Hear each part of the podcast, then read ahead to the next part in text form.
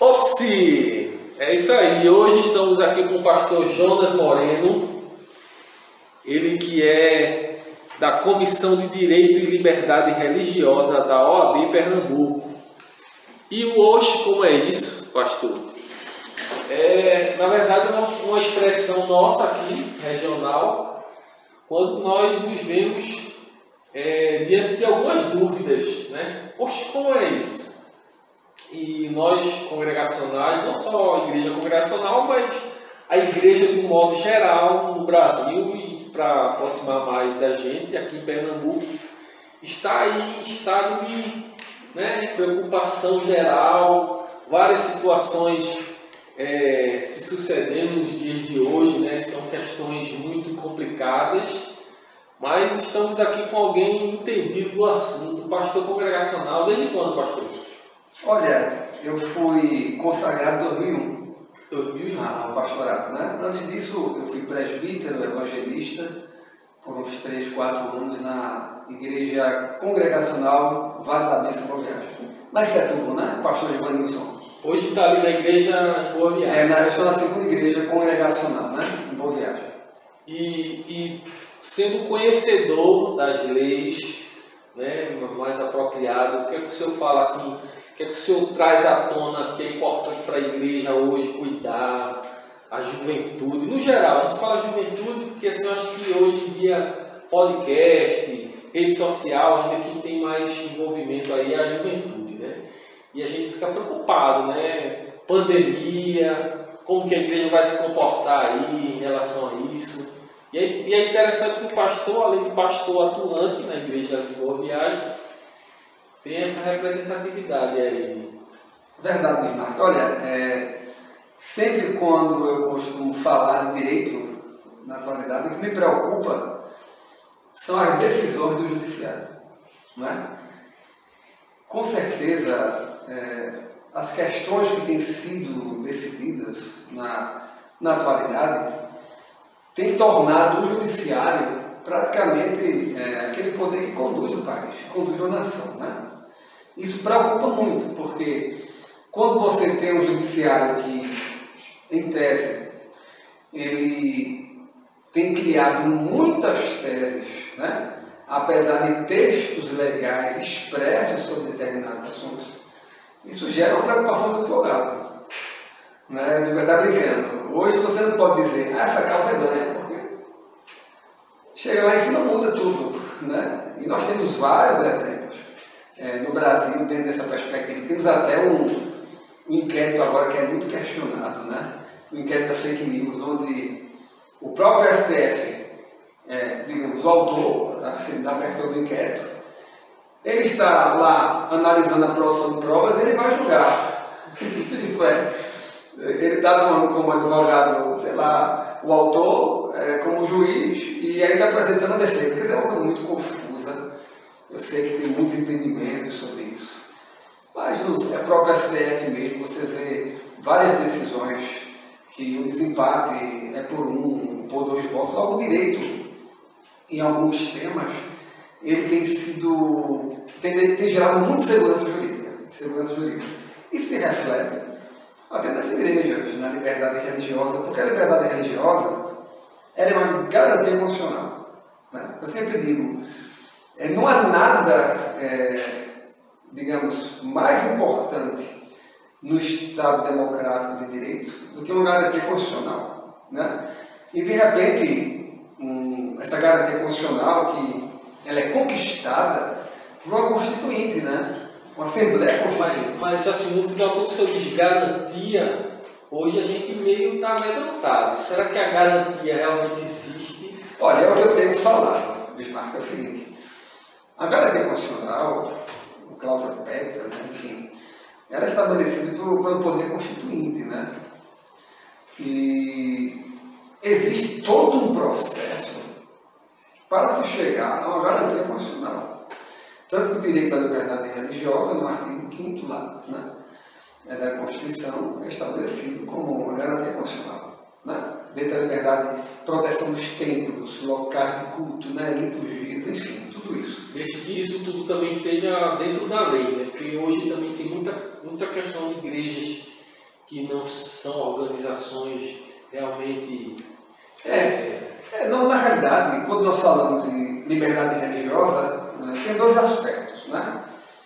Um é quando você é, menciona a organização religiosa, que foi prevista no artigo 44 do Código Civil. Eu até brinco porque nós pegamos alguns estatutos antigos e as igrejas eram associações. Por que associações? Né? Nós temos fiéis e não associados. É porque era o único tipo né, de pessoa jurídica que se enquadrava mais ou menos estatutária, tinha assembleia. A partir do, do, do novo Código Civil, é, o artigo 44 estabeleceu o nome organização religiosa. Uma coisa é ela formal, tá? outra coisa é o direito à liberdade religiosa. Porque o direito à liberdade religiosa é, pode ser expresso até por quem não crê em nada. Logo, não necessariamente o direito à liberdade religiosa está ligado uma organização religiosa estabelecida, com estatuto, com a. Logo, é muito além, né? vai muito além do que nós estamos falando aqui. E essas garantias constitucionais hoje estão sendo disciplinadas pelo Judiciário. Olha, pior ainda, por um decreto executivo, que você faz aqui em quatro paredes, aqui, com mais duas pessoas. Você está dizendo que uma garantia constitucional pode ou não é, ser exercida quando aquilo tem um caminho longo. Longo, quer dizer, você acaba transformando uma garantia constitucional em uma coisa banal praticamente. Olha, tem um detalhe.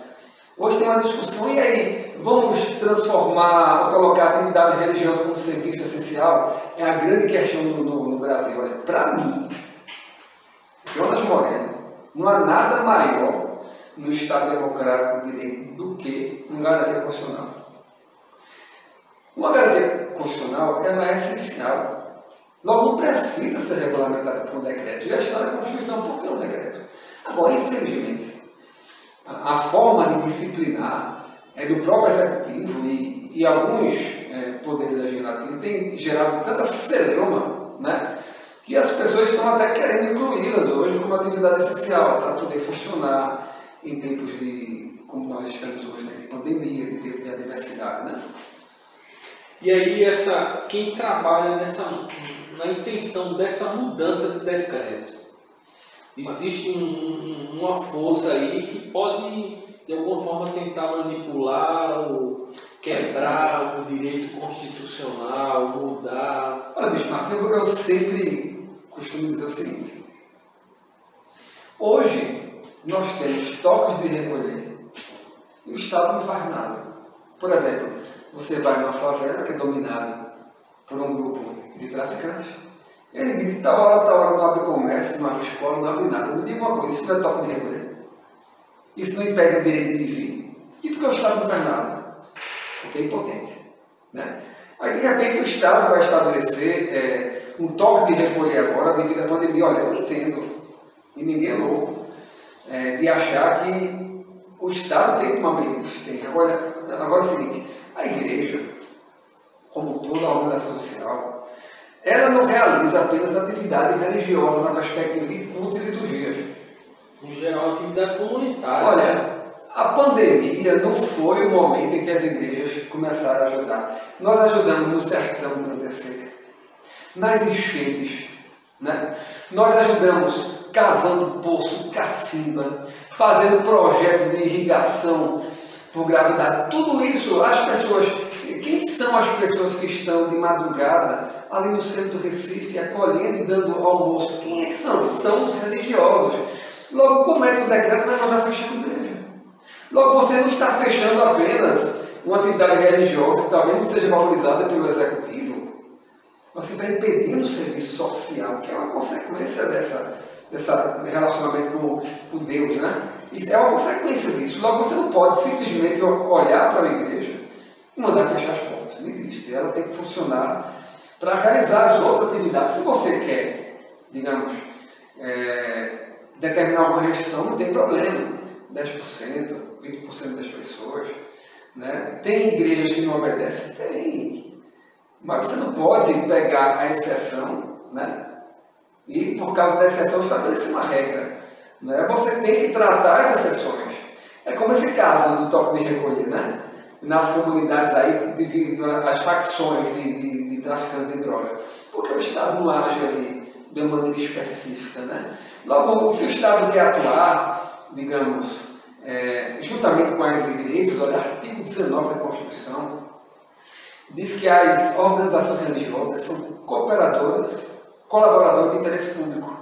Logo, nós colaboramos com o interesse público. Logo, eu faço atividade social, eu faço mutirões levando médicos, né, levando dentista, levando até pessoas para cortar cabelo. A gente auxilia a comunidade de uma maneira muito efetiva. Como é que nesse momento o Estado manda? O apoio emocional que esse ninguém dá. É, eu, eu achei bem interessante, eu não lembro quem foi que falou, eu ouvi um podcast recente que dizia o seguinte, tem coisas que só o Estado pode fazer, é verdade. Mas tem coisas que só a igreja pode. Você não vai pedir a um governador que dê conforto espiritual. Ele também, se ele for religioso, ele pode até fazer. Mas no exercício de sua função, ele tem que tomar conta do Estado. Me diga qual Estado, qual município que manda psicólogos, pessoas que atuam como capelão, na casa das pessoas que necessitam. Ninguém. Só os religiosos, de qualquer matriz. Só os religiosos vão apelar aquele local. Você vai no presídio no dia de visitação, tem mais religiosos que parentes. É impressionante. É um serviço, uma atividade que só a igreja realiza. Logo, tem coisas que o Estado não pode fazer. E ele tem que olhar para a igreja como o artigo 19 da Constituição diz, como uma colaboradora do interesse público. E não tem como emanar da igreja nenhuma força que possa, de forma alguma, contrariar qualquer lei que venha Bismarck é o seguinte: determinar, não, a igreja vai ter que parar, vai ter que Olha, fechar as portas. Se você for olhar casos extremos, é, se a igreja, no período do Império Romano, obedecesse o imperador, ela não se reunia nas catacumbas, né? Ela não se reunia escondida e celebrava os seus, os seus cultos. Você vai para o Oriente Médio, é, tem pessoas que são impedidas de realizar as suas cerimônias porque existe uma religião que é do Estado.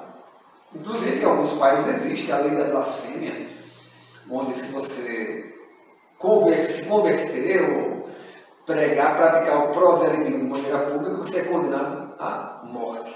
Mas a igreja cristã tem uma diferença de muitas outras religiões. Ela prega o amor e diz, bem-aventurado quando nós somos o que? Perseguidos. Né? Logo, nós temos de realmente equilibrar o nosso entendimento, é, buscar a Deus e tentar convencer com as nossas práticas. Eu lembro muito que no Evangelho de Mateus, quando Jesus começou lá a tratar as bem-aventuranças, ele disse: Olha, que a vossa luz brilhe diante dos homens, né? e eles glorifiquem ao Pai que está nos céus pelas vossas boas obras. Logo eu entendo que o que vai tirar esse, esse véu né, que enxerga do, do talvez é, do executivo, é, de pessoas que não enxergam a importância da igreja, é o serviço que a igreja presta. Agora, existe uma perseguição que pode ser ideológica, uma perseguição religiosa, né? e aí essa daí é mais complexa, é entregar nas mãos de Deus e pedir a Deus a sabedoria para a igreja ser conduzida nesse período. No nosso país, não nós temos o Estado laico, né? que é muito questionado pelas religiões das minorias, que elas acham que são preteridas né? diante de, de outras. Mas o Estado é laico, você em qualquer praça, qualquer local, você proclama a sua fé. Ninguém pode dizer que no Brasil você não, não pode é, fazer isso. Nosso Estado é laico. Logo, na nossa realidade, eu acho que nós temos a liberdade de, por exemplo, o decreto atual, né? estabelecer cultos online, proibiu o culto sábado e domingo. Gente, sábado e domingo, Bismarck, para algumas igrejas, são dias de guarda milenares. E para outras são dia do Senhor também. Você sabe, no dia do Senhor, no dia que você celebra ao Senhor há, há dois mil anos, você não vai poder celebrar. Vê bem, como isso é grave. A igreja não pode ser fechada. Ela pode, evidentemente, ser tratada com com algumas é, é, restrições impostas. Não, vamos dar um percentual dos membros. Pode ter que ficar aberta, como eu disse, para o serviço social, atividade de aconselhamento, e as atividades de colaboração com com o poder público. Né? O senhor falando assim, existe algum, existe um conflito histórico, a gente pode, poderia dizer até científico, é, se tratando de lei, porque a lei, é, a gente tem mais propriedades por ser cristão, mas a gente sabe que a lei é propriamente de Deus, né? Certo. E aí, e, e aí, assim, a nível de estudo histórico, um empírico, a gente pode dizer assim, as leis elas não entram num, num, num certo conflito, porque eles acabam que eles estão tentando questionar princípios, né, como o senhor falou, milenares, né, de muito tempo. De repente, é, historicamente a gente sabe que a, a ciência é experimental, então assim, nunca houve algo que contrariasse é, essa, essa postura das comunidades, né? E a partir daí a comunidade cristã ela, ela, ela é gerada. Né? Esse é o princípio, é comunitário. A comunidade se, se reunia ali numa casa, um determinado lugar. E isso é histórico.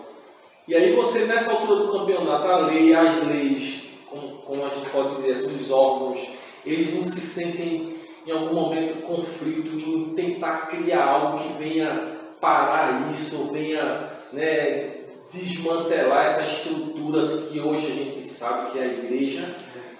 Desmarca é o seguinte, é, a gente está olhando para a história, que é que eu entendo. Nós tivemos, vou dar um exemplo do Brasil. O Brasil, no início da colonização, ele foi colonizado pelos portugueses. Vamos olhar a história dessa perspectiva. E havia um instituto que o nome era padroado. Né? Esse instituto autorizava os reis católicos certo? A ser o braço da igreja onde quer que ele chegasse. Inclusive, eles tiravam os dízimos, indicavam a nomeação de bispos, que depois eram homologados por Roma, construíam templos, né? pagavam é, salários é, para, que, para os sacerdotes, para as instituições de ensino criadas, enfim. Isso era como funcionava no Brasil. Por isso, no Brasil, no início, não tinha uma liberdade religiosa plena, porque era vedada a prática de qualquer tipo de religião. Tanto que, em 1810, é, Dom João VI fez um tratado com a coroa inglesa, que eu quero dizer o seguinte, esse tratado que ele fez, humanamente olhando, não tinha nenhuma perspectiva religiosa, o interesse era comercial. Ele foi chamado, de, depois da abertura dos portos, né, ele possibilitou que várias nações fossem parceiras do Brasil colônia para que pudessem exportar as riquezas, comprar. Foi quando a, a, a coroa britânica disse, não, nós topamos agora nossos súditos, que são anglicanos. E eles cultuam a Deus. E no Brasil não podem, nós queremos uma exceção. E no Tratado de Amizade com o México de 1810, você está em Google, né, o livro de história, foi autorizado é, que esses súditos, até da rainha, o termo que utilizou lá, lá no tratado, eles pudessem ter um, um pedaço de terra própria para lá cultuar a Deus, sem praticar o proselitismo de maneira pública. Né? E aí, seu parceiro comercial de Portugal, quer dizer, o interesse comercial gerou uma liberdade religiosa. Isso veio evoluindo, tanto que a, a Igreja Católica ficou assim, não ficou muito bem é, com, com a coroa portuguesa, é, devido a essa, essa abertura né, dos portos sendo tratados no comércio, que em 1804, quando saiu nossa primeira Constituição, o texto diz lá que a religião oficial permanece, a católica, ele disse, olha, já era católica e continua assim, como se fosse uma resposta assim à, à Igreja Católica na ocasião, né? E isso aí ficou até 1810, quando tratado, quando o decreto 119A, ele estabeleceu o primeiro princípio do Estado laico, que é o que nós temos até hoje. Inclusive, esse decreto ainda está em, em vigor. Mas, mesmo com a alteração da Constituição, nós tivemos o Código Criminal, que é depois da Constituição de 1930, que estabelecia apenas para quem praticasse culto publicamente, para quem construísse a igreja na forma de templo. Eu até brinco com a seguinte questão. Você visita uma igreja nossa histórica na Europa, em alguns países, você vai encontrar os sacerdotes lá, os pastores de com toga, com uma beca. Se você olhar de longe, acha que é talvez um sacerdote padre, alguma coisa. Mas você vê por que essa diferença? Porque nós não, com esse tratado de comércio, houve algumas restrições. Eu não podia ter uma forma exterior de termo. As liturgias não poderiam, em tese, é, serem semelhantes. Isso que o pastor aqui no Brasil é pastor gravata. Se não tivesse restrições com relação a igrejas, talvez as nossas igrejas, a partir de 1890 para cá, depois do decreto 119A, até igrejas congregacionais, a igreja de Vitória, alguns anos depois disso, elas já parecem catedrais, né? como as catedrais da Europa. Porque houve uma liberdade das religiões se expressarem, né? inclusive é, nas suas liturgias e na, na sua arquitetura. Né? E o que eu estou dizendo com isso é que muitas vezes as leis geraram a liberdade religiosa, mas o interesse não era esse, o interesse era comercial. Isso. Hoje em dia, e hoje em dia, trazendo essa pergunta para hoje, é, eu acredito que, que nós temos é, várias normas infralegais, né? eu chamo de infraconstitucionais porque a Constituição já disse que o direito à liberdade religiosa não garantia. Está havendo uma, uma série de normas infraconstitucionais, com decretos, né, abaixo da Constituição, que são assim, elaborados, como eu disse, em quatro paredes. E talvez essas normas, o objetivo não seja simplesmente é, disciplinar um momento difícil da pandemia, mas seja algum tipo de retaliação na perspectiva religiosa. Né?